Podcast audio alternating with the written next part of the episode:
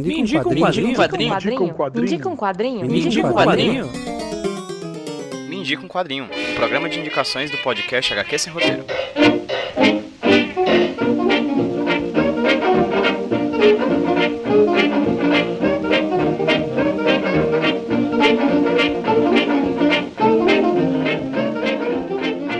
Aí galera, beleza? Aqui quem fala com vocês é o Pedro, trazendo pra vocês mais um Me Indica um Quadrinho, podcast de indicações aqui do HQ Roteiro Podcast em alta velocidade. Por quê? Porque hoje quem vai trazer um quadrinho pra vocês não vai ser eu, vai ser o queridíssimo amigo de longa data, Ramon Vitral, especializado em quadrinhos, que vai indicar uma das melhores leituras, na verdade a melhor leitura que ele teve no ano passado em matéria de quadrinhos, que é a HQ Berlim, do Jason Lutz. E por que, que eu tô falando tão ligeiro assim, gente? É porque se eu não falar rápido, não cabe tudo que eu tenho pra falar, e a indicação dele tá bem longa, tá bem robusta, então eu vou deixar com vocês logo de cara pra ser bem ligeiro. Então, deixa eu respirar só um pouquinho. Ah, e queria aproveitar para fazer eco à crítica do Ramon e dizer que, de fato, Berlim é um dos melhores quadrinhos já lançados nos últimos tempos aqui no Brasil. Então, realmente, procurem essa HQ, que ela é muito foda, e vocês vão entender os motivos agora. Fiquem agora com a indicação do querido amigo Ramon Vitral. Ramon, meu bom, muito obrigado por ter topado indicar uma HQ aqui pros ouvintes do HQ Sem Roteiro. E, por favor, me indica um quadrinho?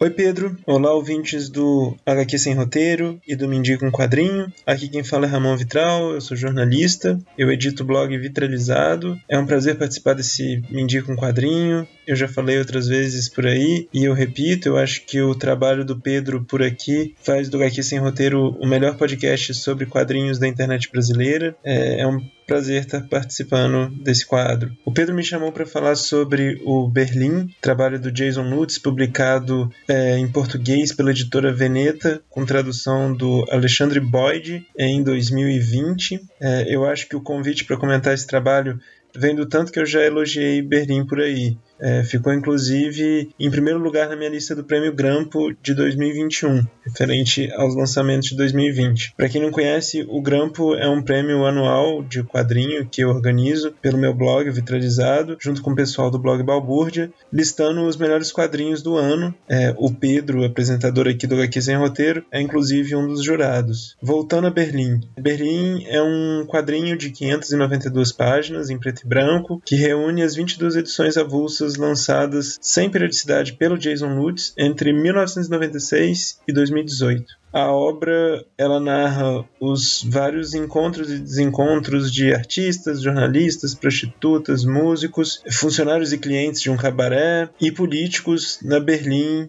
é, entre os anos 1928 e 1933, que é quando o Partido Nacional Socialista dos Trabalhadores Alemães, que é o partido nazista, chega ao poder. Os dois protagonistas da obra são a jovem estudante de arte Martha Miller, recém-chegada a Berlim, e o jornalista Kurt Severin, um profissional em crise que vê sua desilusão crescer no mesmo ritmo da ascensão dos radicais de extrema direita na política local. Entre os coadjuvantes tem uma família que vê pais e filhos divididos por suas ideologias, uma banda de jazz norte-americana que está em turnê por Berlim, é, vários repórteres dos mais de 3 mil jornais que existiam na cidade na época é, e figurões das artes berlinenses das décadas de 1920 e 1930. Todos esses personagens de diferentes formas, assombrados pela escalada do nazismo. Berlim foi construída a partir de várias obras e referências, todas listadas na bibliografia ao final do livro,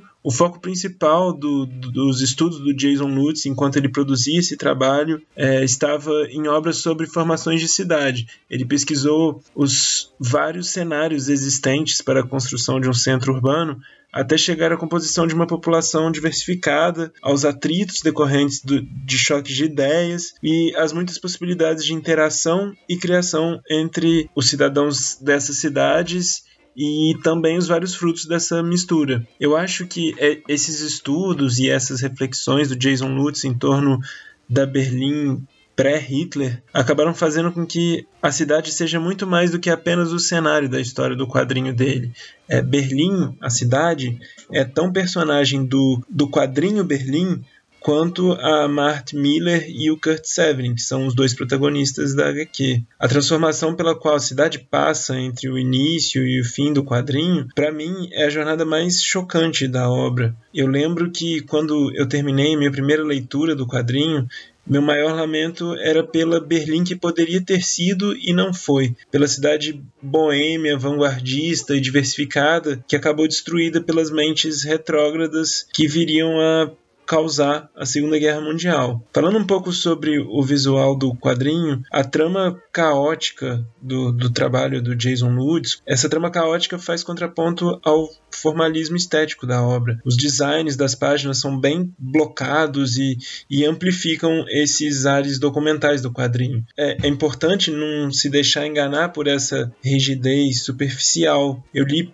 poucos quadrinhos na vida com uma narrativa tão suave e elegante como Berlim. Me impressiona a consistência do traço do Jason Woods em uma obra construída ao longo de mais de 20 anos. O Jason Woods hoje ele tem 57, 58 anos. Ele dá aula de quadrinhos no Center for Cartoon Studies, que é um dos mais prestigiosos centros de estudos sobre quadrinhos dos Estados Unidos. Pouco antes do Berlim sair aqui, eu entrevistei o, o, o Jason Lutz e perguntei para ele o, o que, que mais interessava ele hoje em termos de quadrinho e de linguagem de histórias em quadrinhos. E aí ele me respondeu, abre aspas, o principal para mim, o que mais me esforço para passar nas minhas aulas é clareza. Eu insisto muito nisso. Não que os seus quadrinhos devam ser desenhados com clareza, mas qualquer que seja a sua intenção, o que quer que você esteja tentando comunicar, clareza é o que vai te ajudar a chegar lá. Fecha aspas. Eu, eu gosto muito dessa fala porque eu não lembro de muitas obras tão claras em suas mensagens e tão belas visualmente quanto Berlim.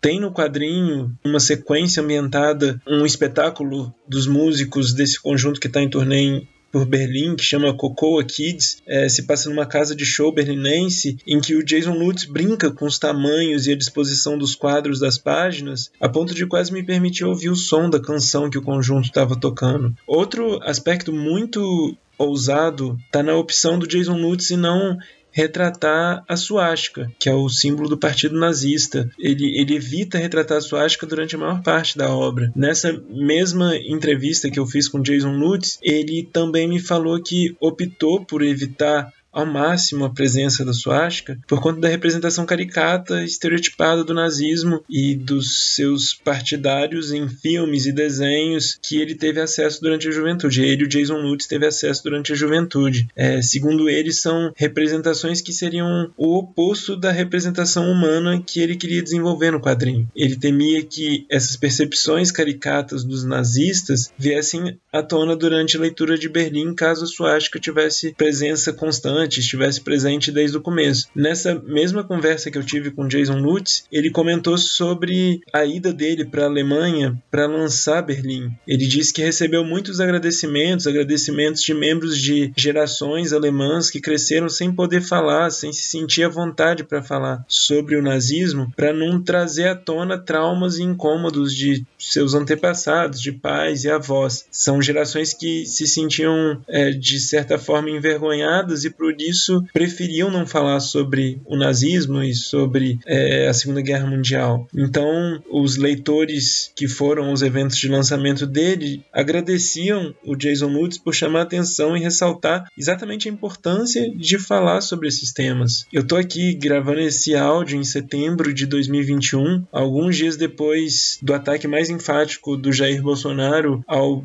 Brasil democrático, com ataques ao Supremo Tribunal Federal e à Constituição brasileira, eu gosto muito do Jason Lutz do, de Berlim por todos os atributos que eu já comentei aqui, mas Berlim me assombra ainda mais por soar como um alerta para a realidade que a gente está vivendo. A gente está vivendo em um Brasil governado por um indivíduo de extrema direita, militarista, pró-tortura, fascista, misógino, machista, xenófobo, homofóbico, racista, um sujeito responsável por grande parte das quase 600 mil mortes causadas até o momento pela pandemia do novo coronavírus, alguém que compartilha das mesmas crenças e princípios do, do genocida criminoso de guerra que arruinou Berlim, a Alemanha, a Europa e liderou uma série de programas sistemáticos de extermínio étnico. É, eu repito, ler Berlim hoje no Brasil do Bolsonaro é um alerta. Eu recomendo, leiam Berlim. Obrigado pelo convite, abraços.